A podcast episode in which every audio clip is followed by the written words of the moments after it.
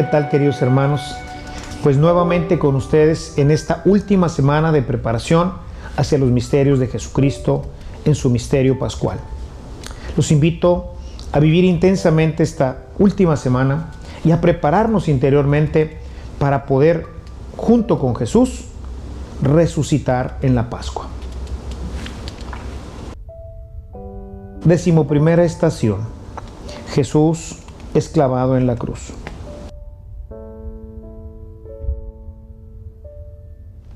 Te adoramos, oh Cristo, y te bendecimos, que por tu santa cruz redimiste al mundo y a mi pecador.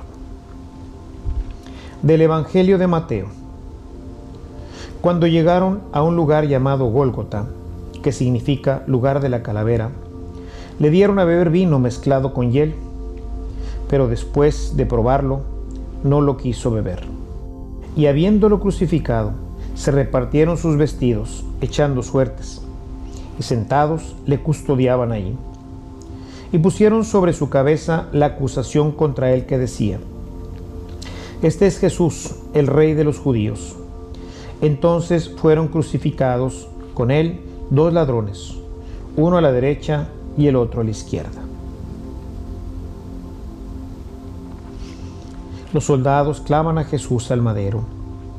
Esta era la forma en que los romanos, de manera sumamente cruel, daban muerte a sus enemigos, a los traidores de Roma y a los peores malhechores. Era una muerte lenta, muy dolorosa. Era además una afrenta para los crucificados, que quedaban completamente desnudos y expuestos a la vista de todos los que pasaban. Jesús sufre este terrible dolor y lo soporta por amor a cada uno de nosotros.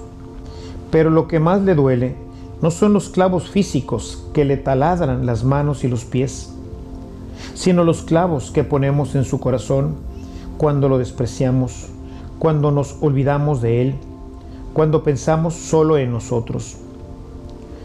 Los cristianos podemos culpar a los romanos o a los judíos de la crucifixión y muerte de Jesús, pero somos nosotros quienes le hemos colgado del madero.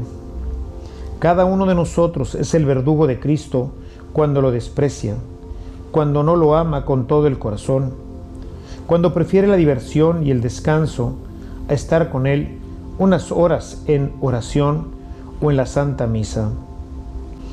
Hoy continuamos crucificando a Cristo dolorosamente cuando rechazamos a nuestros hermanos pobres, cuando no nos interesamos por la justicia, cuando preferimos nuestras comodidades sin importarnos que existen personas que nos necesitan, cuando insultamos a los padres, a los hermanos, a los hijos, cuando nos aprovechamos de nuestro poder y buscamos un culpable para descargar nuestra culpabilidad.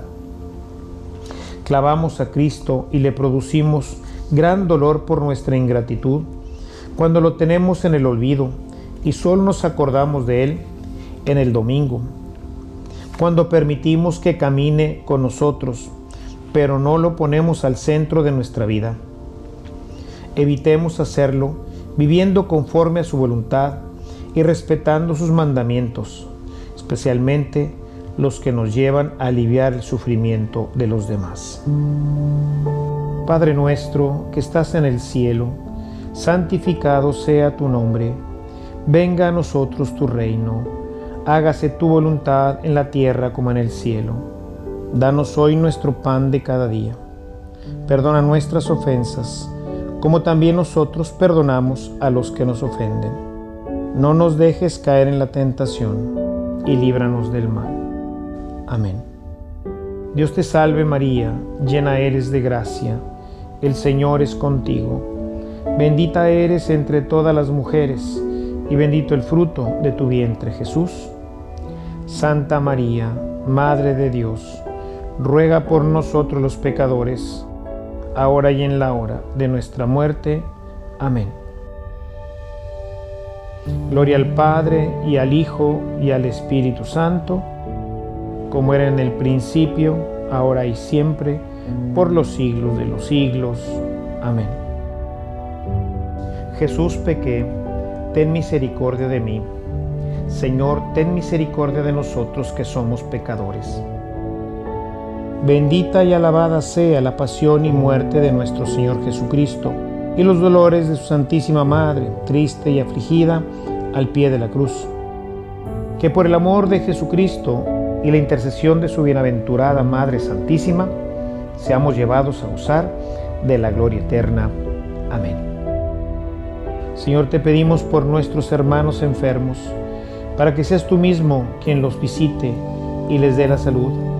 Y mientras les das lo que es mejor para ellos, te pedimos que los consueles y fortalezcas. Dale, Señor, tu gracia y tu amor.